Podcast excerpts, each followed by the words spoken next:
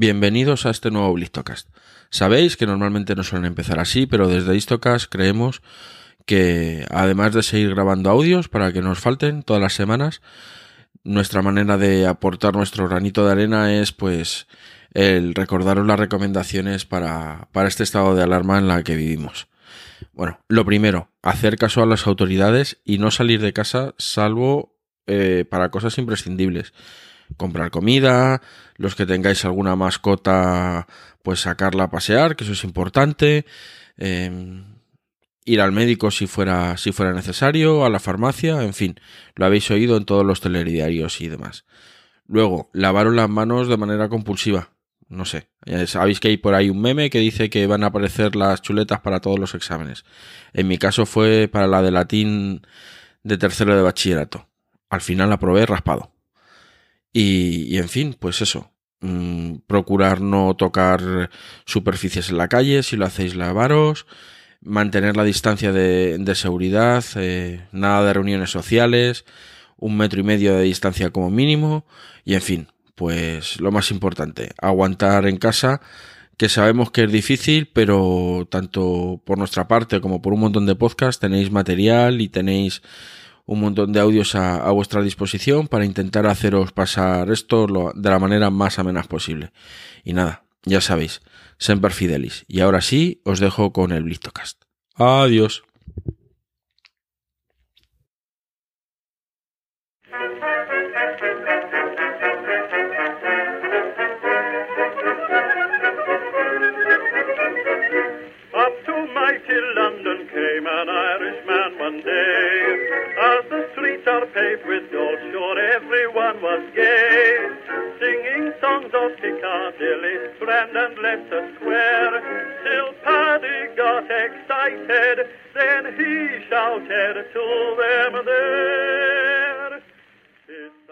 Esto no es Istocas, pero casi. No estamos en Praga, no estamos en Bucarest, ni siquiera en Berlín, pero de todos esos sitios vamos a hablar en el episodio de hoy. Hoy vamos a hablar de Gerin el salvajudíos. No, vamos a ver, no me he vuelto loco ni, ni nada por el estilo. Simplemente es que probablemente vosotros estéis pensando en el Gerin equivocado. Porque seguramente estéis pensando en Hermann Gerin, el que fue mariscal del Reich y brazo derecho de Hitler.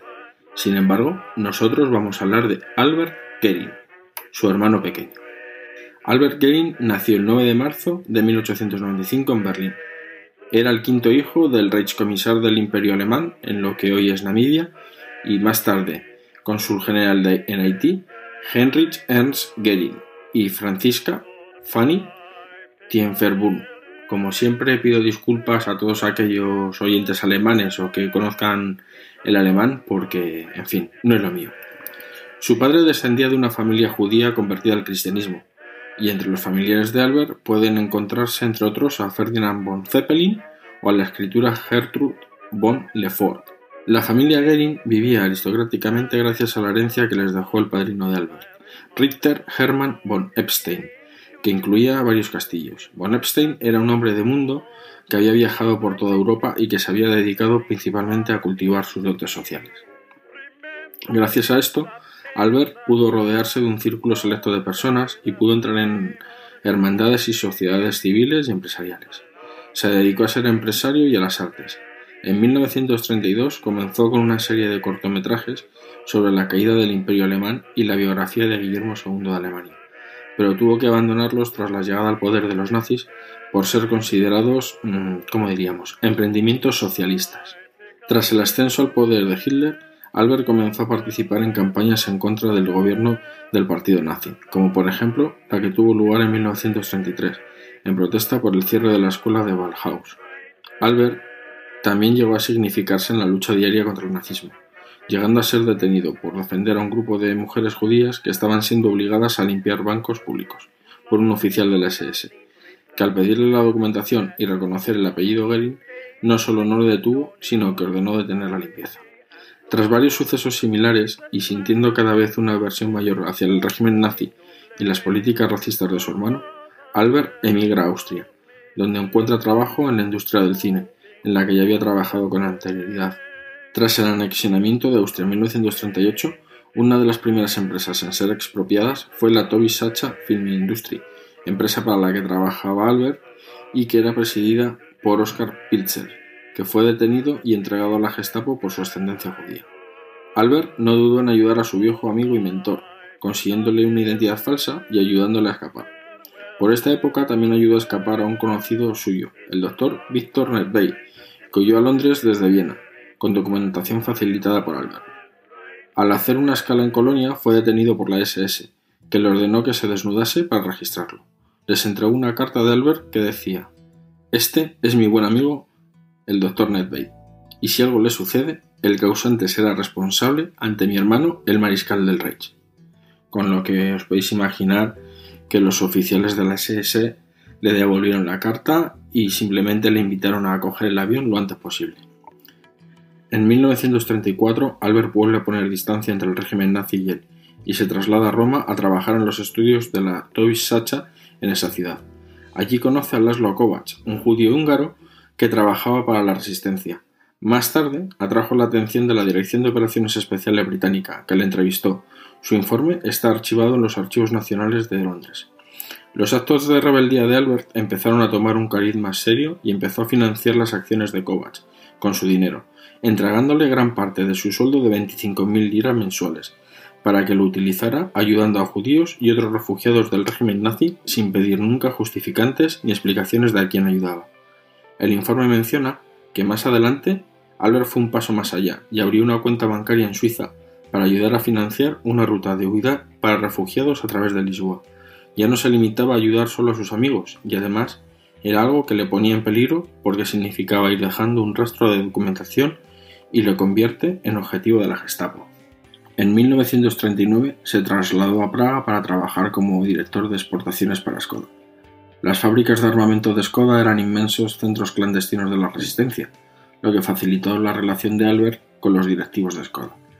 El nombramiento de Goering fue idea de Bruno Saletsky, un director de Skoda que lo conoció cuando ambos trabajaban para Junkers en Viena y conocía las opiniones antinazis de Albert.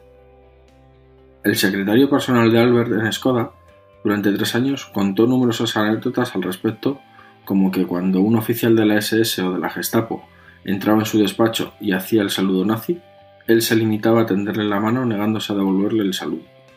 Poco a poco, sus ideas antinazis se fueron extendiendo por la fábrica.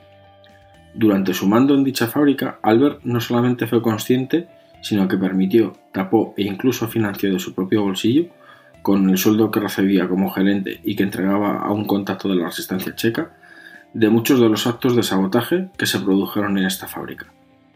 Su hermano Hermann, a través de su asistente personal, llegó a advertirle de que la Gestapo tenía un amplio dossier con documentación acerca de sus actividades, y que estaban deseando encarcelarlo. Pero lejos de amilanarse, siguió desarrollándolas e incluso aumentando el nivel de audacia. Llegó a escribir una carta para liberar al presidente del club de montañeros checo, que era amigo suyo, al comandante del campo de concentración de Buchenwald, usando el membrete de la familia Gerin y firmando solamente como Gerin, lo que hizo que el comandante del campo no dudase un solo instante a la hora de liberar al prisionero, pensando que la carta la había escrito su hermano Germán. Hay datos que demuestran que incluso llegó a enviar camiones al campo de concentración de Terstadt demandando mano de obra forzada para después liberar a los prisioneros. En 1944, la Gestapo lanzó una orden de detención contra Albert y Hermann, cuyo poder empezaba a resentirse, le ordenó volver a Salzburgo, ya que no podría volver a ayudarle si la Gestapo lo detenía. Albert se retiró a esa ciudad con su mujer y su hija recién nacida. Al día siguiente de que finalizase la guerra en Europa, Albert se entregó a los americanos. Fue trasladado a Nuremberg, acusado de crímenes de guerra. Pensaba que a pesar de su apellido, y simplemente contando su historia, los aliados investigarían los hechos y le dejarían en libertad. De hecho, llegó a escribir una lista con los nombres de las 34 personas más relevantes a las que había ayudado.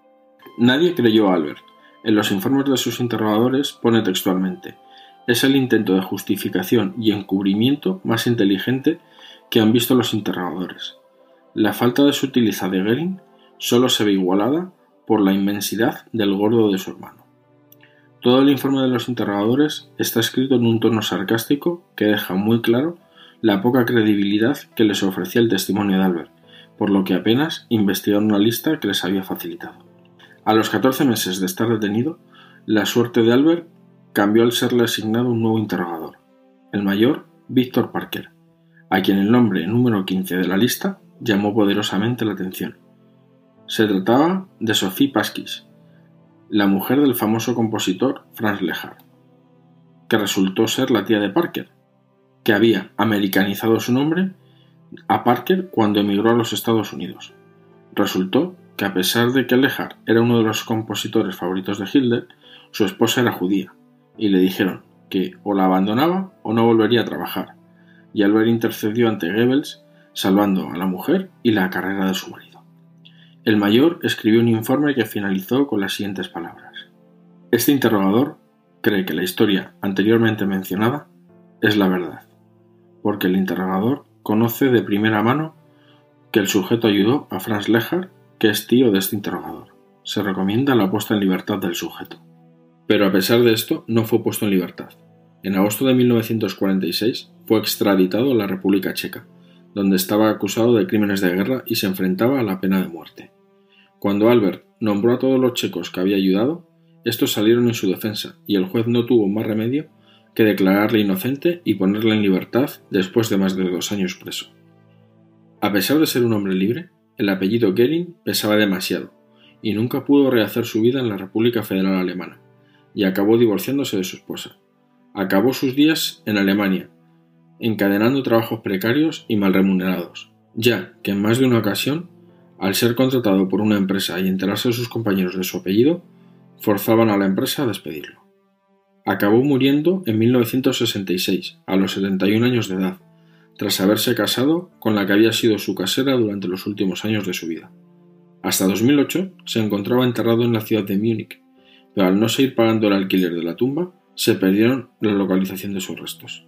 Actualmente hay una petición al gobierno de Israel para que le sea concedida la distinción de justo entre las naciones, por salvar vidas judías durante la guerra. Aún no se ha pronunciado al respecto. Bueno, pues hasta aquí ha llegado el Vistocast de hoy. Espero que os haya gustado, que os haya servido para conocer un personaje muy desconocido. Y nada, nos escuchamos pronto y ya sabéis, siempre fidelis. Adiós.